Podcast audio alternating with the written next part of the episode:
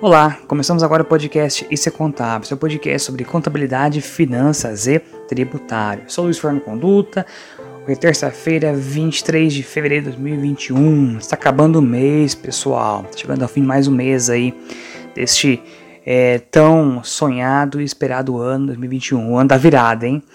E o bate-papo hoje é sobre fintech e informação contábil que é fintech, que é informação contábil.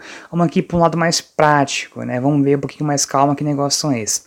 Basicamente, fintech são, é uma modalidade de startup. Para quem não sabe o que é startup, são aquelas empresas de base tecnológica que ganham escalabilidade e capilaridade muito rápido, certo? E que geralmente trabalham com serviços, porque é mais fácil escalar serviço do que escalar alguma coisa física, no caso um produto físico. Então, Startups basicamente são isso. São esse, esse formato. E fintech, então, é um tipo, vamos dizer assim também, de startup. Então, é uma startup com viés, com viés não, com a finalidade de atendimento de, servi de serviços financeiros. Então, por exemplo, Nubank é uma fintech, Contabilizei é uma fintech, entendeu? Então, são empresas de cunho financeiro. Perfeito?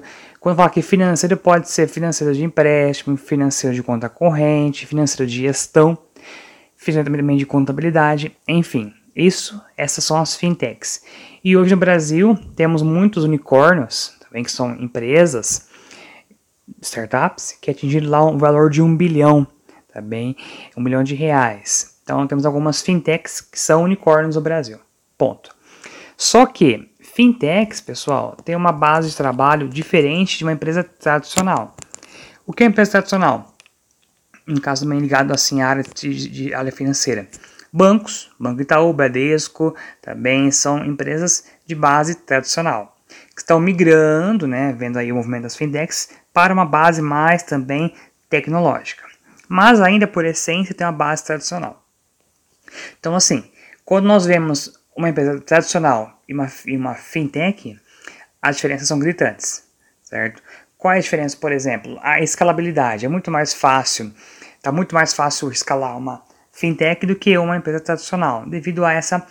Ela já, nasceu ali tecnológica, já nasceu digital. A empresa base tradicional vai transformar-se em digital. Tem um processo ali nesse meio. Então, é uma diferença não sutil, uma diferença bem grande entre duas, dois tipos de bases de empresas. Com isso em mente, voltamos para a fintech. Fintechs são as empresas que estão crescendo rapidamente, ou que deverão crescer rapidamente e, consequentemente, vão gerar retornos também expressivos. Essa que é a esperança das fintechs, startup como um todo. Então, pense o seguinte: uma empresa tradicional, legal, no caso que vende geladeira, por exemplo, a Consul. Ela vende o quê? Geladeiras que vão durar no mínimo 7 anos. Ninguém vai comprar uma geladeira para durar somente 6 meses. Então é um, é um, é um produto que demora mais tempo para você é, comprar novamente. Já uma startup, no caso uma fintech, não tem como vender um produto que vai demorar 7 anos para vencer ou para ficar obsoleto. Ninguém quer comprar uma geladeira a cada 6 meses. Ninguém quer comprar isso. Não é, isso não é, não é ah, fácil de acontecer. É bem, bem, bem, vamos dizer assim, bem quase que impossível acontecer com baixa a cada seis meses. Então, o que uma fintech pode fazer? Oferecer um serviço, tá bem, de apoio, de conserto, por exemplo, a essa geladeira. Legal, claro que não, aí não seria uma fintech, mas seria uma startup de alguma, em alguma modalidade. Então, ela oferece um serviço de conserto da geladeira.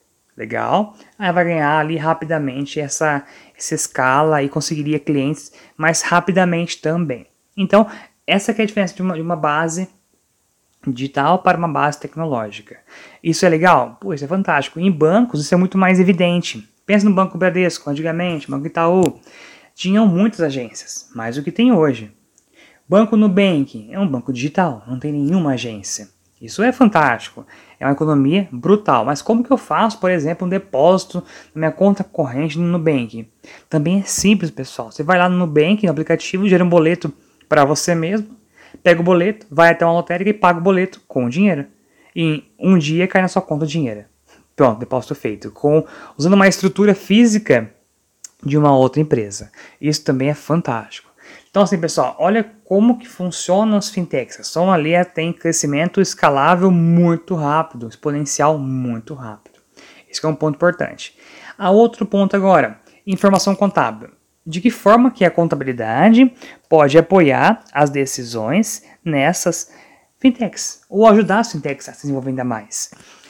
Por exemplo, o fluxo de caixa de uma companhia de base tradicional é diferente de um fluxo de uma companhia de base tecnológica. São fluxos diferentes, modelos diferentes de trabalho. Então a projeção vai tornar-se diferente. Então cabe a quem detém informação contábil, que também é informação de fluxo de caixa, olhar os fluxos e conseguir encontrar maneiras de aprimorar esse fluxo de caixa usando como premissa essa base digital de alavancagem exponencial e muito mais rápida.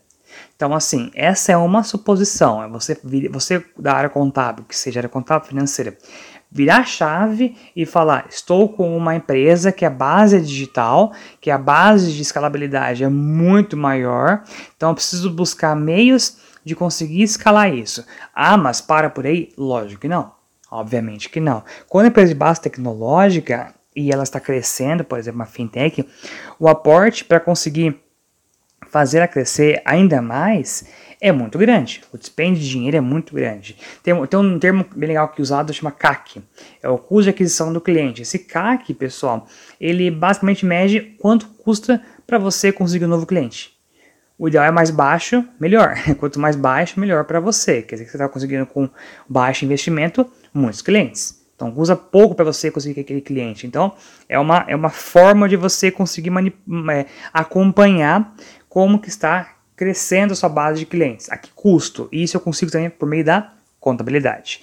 Então, olha como a contabilidade e a informação contábil, consequentemente, são peças fundamentais para uma startup também. Então, cuidado com cuidado você que trabalha em fintech, em startup, é, na hora de fazer as projeções, as contabilizações devidas, porque se você deixar de fazer alguma coisa, fazer alguma coisa que foge ao que deveria ser feito, uh, você pode torcer um planejamento de médio, longo, curto, médio, longo e curto prazo. Então, atenção a isso, muita atenção mesmo.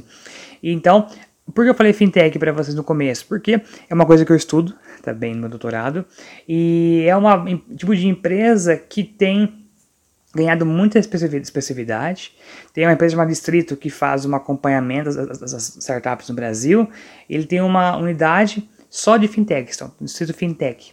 Lá você consegue enxergar, meu, pra você ter uma ideia, no ano 2020 nós tínhamos no Brasil cerca de 700 startups, start, fintechs uh, existindo. Então, assim, é um número bem expressivo.